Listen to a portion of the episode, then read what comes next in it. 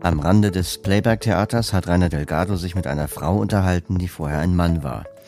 Interessant ist dabei die Frage, ob die Blindheit bei der Transsexualität eine Rolle spielt. Ich habe äh, dich eigentlich kennengelernt als Arthur. Dann habe ich in der Mailingliste gesehen, da gibt es eine Nicole mit dem gleichen Nachnamen. Ich bin als Mann geboren. Ich habe schon immer gemerkt, irgendwas ist nicht in Ordnung. Als Kind habe ich mehr mich für Mädchensachen interessiert, mehr Mädchenbücher gelesen, konnte mich aber damals nicht so wirklich outen, weil ich denke mal vor 20 Jahren, da wäre vor allem die Schule, wo ich war, da wäre das Mobbing wesentlich größer geworden oder wesentlich höher.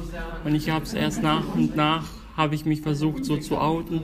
Vor allem ich habe einen sehr guten, engen Freundeskreis, die mich dabei unterstützen und die voll hinter mir stehen. Und ich bin auch schon dabei, alles so zu ändern. Ähm, auch Hormontherapie möchte ich vielleicht machen. Das ist aber abhängig von, inwieweit sich das auf meine Erkrankung durch da, dadurch, dass ich ja blind geworden bin, sich schlagen wird.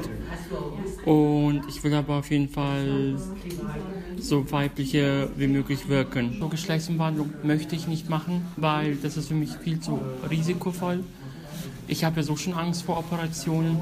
Ich möchte lieber sowas machen, wenn es möglich ist, bezüglich, wie gesagt, meiner Erblindung, Hormonbehandlung, Bartentfernung und Stimme trainieren, dass sie weiblicher klingt.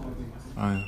Und, und halt die Namensänderung. Findest du, dass ein Austausch wichtig wäre zwischen Menschen, die blind und sehbehindert sind und transsexuell? Egal ob blind, sehend oder so, allgemein finde ich, dass man über so etwas mehr reden soll, weil ich das Gefühl habe, dass davon, genauso wie vor fünf, sechs Jahren, mit Schwulen, Lesben noch weniger angehört werden oder angesehen werden.